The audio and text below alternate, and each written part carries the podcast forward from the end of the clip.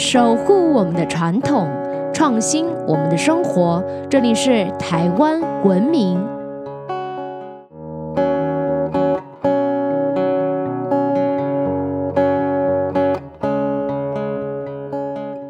各位听众朋友们，大家好，欢迎收听台湾文明，我是热爱台湾民俗文化的新住民甜甜。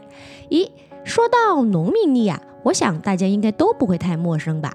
因为我们日常生活中的大大小小的事儿啊，都可以在农民历中找到最合适、无害的时间还有方位。不过呢，当中也有不少的禁忌哦。还有，你知道吗？这两年的天灾人祸，甚至是疫情，农民历中竟然都早有预言。到底农民历中有哪些神秘又有趣的内容呢？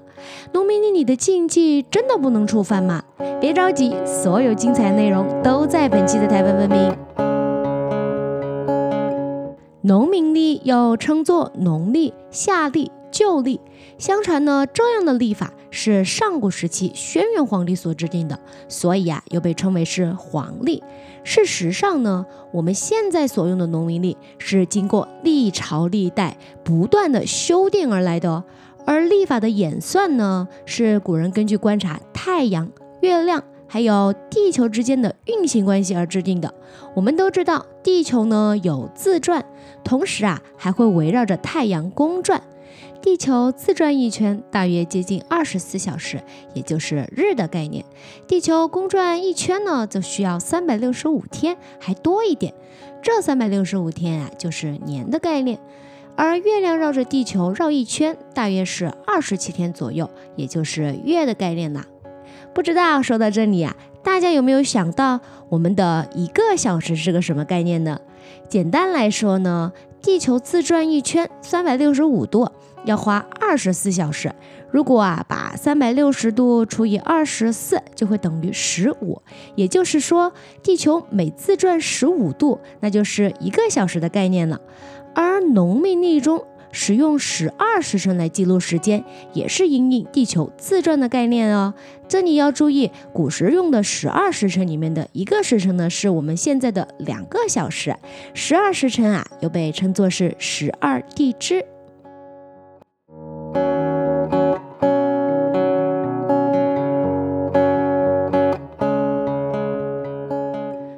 十二地支之外，农民历还用了十天干来跟十二地支配对。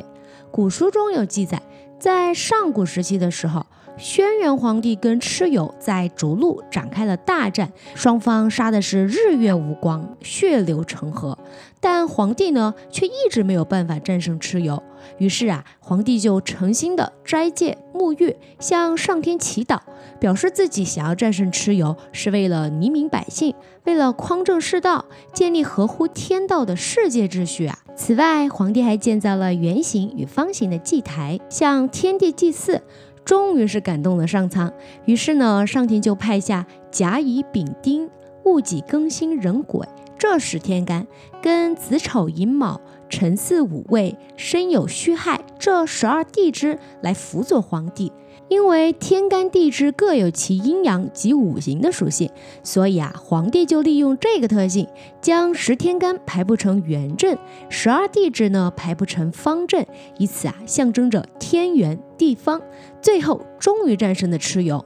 后来呢，皇帝的史官大挠氏将十天干跟十二地支排列配对，形成了六十甲子。这六十甲子呢，被用来记录时间跟空间，其实就是我们刚刚说的太阳、月亮还有地球之间的运行关系。我们农民历上的天干地支也是这么来的。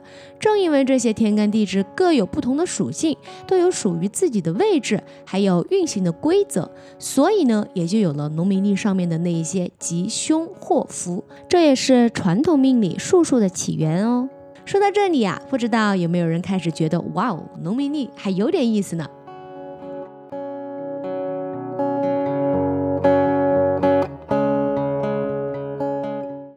十天干跟十二地支之外，农民历的资讯啊，可以说是包罗万象，有月亮盈亏的预测，日照的长短。二十四节气，还有各种农事跟榆木的资讯。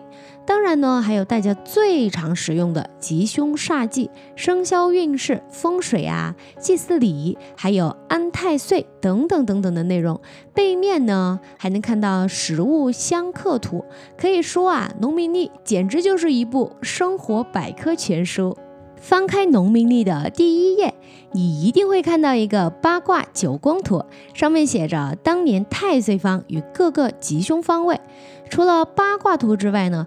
这一页有非常多重要的浓缩讯息，像一年中的天赦日啊、开市求财的吉日、气运记事、春牛芒神，当然啊，还有最近讨论度最高的地母经。据说能看懂农民历的人，只要看了第一页，就可以对当年的大环境掌握个十之八九了。像今年的辛丑年，气运记事中呢，就写着二龙治水，十一牛耕地。其实这两句呢，就透露了许多的事儿。像二龙治水，其实就是在说今年的雨水量。古人认为五龙治水啊，才是最为理想的。龙太多或是龙太少，都可能出现极端的现象。那二龙治水的这两只龙是怎么来的呢？相信大家应该都知道，我们的十二生肖对应着我们的十二地支。像子鼠啊、辰龙、丑牛。如果大家手边正好有一本农民历，不妨翻开来看一看哦。像今年呢是辛丑年，正月的第一个辰日出现在初二，所以啊，今年就是二龙治水。如果出现在初五呢？那肯定就是五农治水了，是不是特别有意思？而十一牛耕地呢，是因为啊，第一个丑日出现在了正月的第十一天，所以呢才是十一牛耕地。至于耕地的牛，也不是越多越好哦。如果牛啊很少，代表着没有种植；而牛太多呢，则是代表着地不好耕。另外呢，我们还可以从春牛芒神的装束来预测今年的雨量跟收成，是不是特别有趣？说到这里呢，就不得不跟大家来聊一聊地母经了。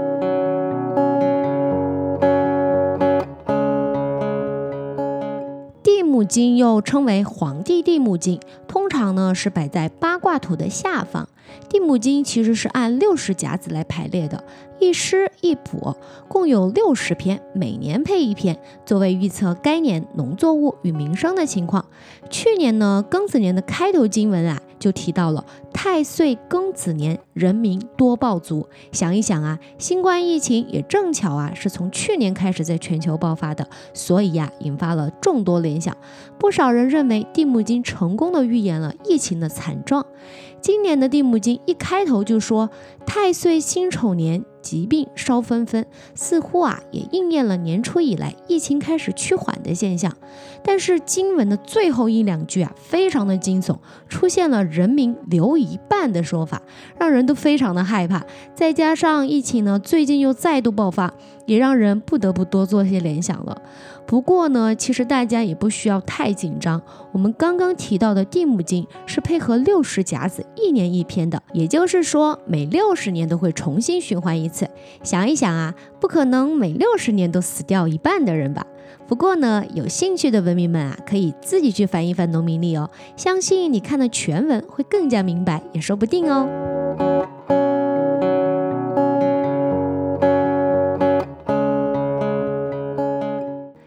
部分的人都只会在搬家啊、结婚、修房子的时候翻一翻农民历，但是你知道吗？有时候啊，像是剪头发啊、感冒看医生啊、探病这样的小事儿，最好啊也不要太随意。民间相传呢，头发呢如果留到了某一个长度之后，如果你要剪头发，必须要慎重的挑一个好日子。就有一人在电视上分享过自己剪头发的故事。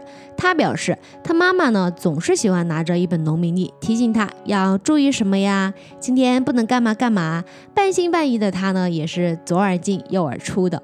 不过啊，就在她怀孕之后，有一天呢，她突然想剪头发，就直接去找设计师。没想到剪完头发后，居然无预警的大出血。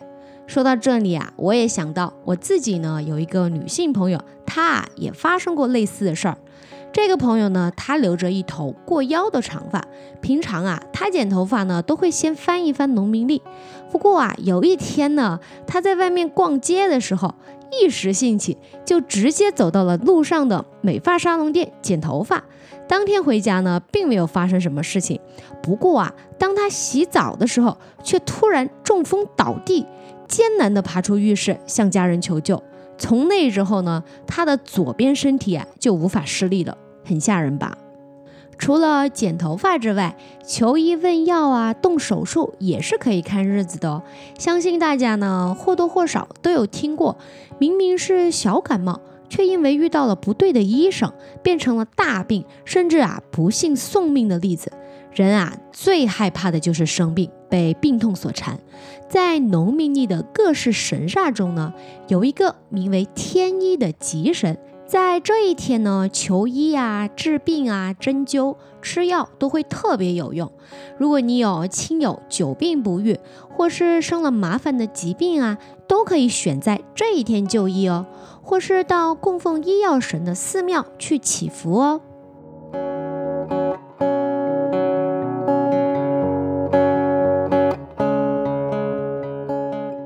我们刚刚有提到天医神，接下来呢就不得不给大家介绍几位重量级的医药大神了。在台湾的民间信仰中，清朝百草的炎帝神农氏就被视为药王。相传啊，神农氏的肚子就像水晶一样，内脏都可以看得清清楚楚的。据说呢，他为了了解各种草药的药性，尝遍百草。只要他吃下有毒的药草，他的内脏就会变黑。药草在身体里啊，如何影响的都能一目了然。他为后世呢留下了《神农本草经》，是现存最早的中医著作，影响啊可以说是相当的深远。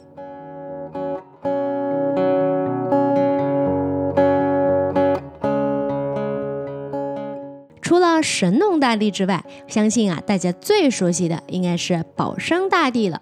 其实呢，保生大帝有三位，合称为保生三真人。第一位呢，就是天一真人，俗名孙思邈，他是隋唐时期的医药大家，也有药王的称号。说起孙思邈，他最有名的就是千金方。千金方的内容相当的广泛丰富，包含了小儿、妇科、针灸等。二百三十二门学科，一共有四千三百首医方，被后世称为方书之祖。他主张为人治病的时候呢，应该顺应四时寒暑，认为行医者啊应该要品德高尚。他给贫穷的人治病呢，不但不收钱，有的时候呢还会赠送药物给病人。据说孙思邈后来呀，常年在深山中隐居修行，活到一百一十六岁的时候得道升天。第二位呢是被称为感天大帝的许逊，他是晋代的著名道士。据说他在年少的时候以打猎为生。有一天他打猎的时候射到了一只母鹿，受伤的母鹿呢却在这个时候生出了一只小鹿。母鹿啊并没有因为自己受伤而逃跑，而是带着伤照料着小鹿直到死去。这样的场景啊，让许逊非常的难过。于是呢，他折断弓箭而回家，潜心修行，并开始学习医术，四处济世救人。据说他得道的时候，连同家人还有鸡犬一起飞升呢。没有想到吧？一人得道，鸡犬升天的故事，就是在说许逊哦。还有一位就是大家最熟悉的保生大帝，俗名为吴涛，他是宋代的名医。传说他精通天文地理，医术高超，救人无数，也被称为吴真人。在台湾民间呢，俗称为大道公。据说保生大帝在升天之后，还经常的显灵救助世人，也多次受皇帝敕封，可以说是台湾民间最受欢迎的医药神，与孙思邈、许逊合称为保生三真人。就先跟大家分享到这里啦。下一期呢，我们来谈一谈如何用农民力来趋吉避凶，还有神秘的要钱。如果大家还知道有什么有趣的在地民俗文化活动，或是我们错过的哪一些重要的内容，欢迎大家留言提供给我们哦。想要知道更多有趣的台湾民俗文化吗？可以在脸书搜寻“台湾文明”，按赞追踪哦，或是直接搜寻“台湾文明”，关注我们的官网。我们下次见见。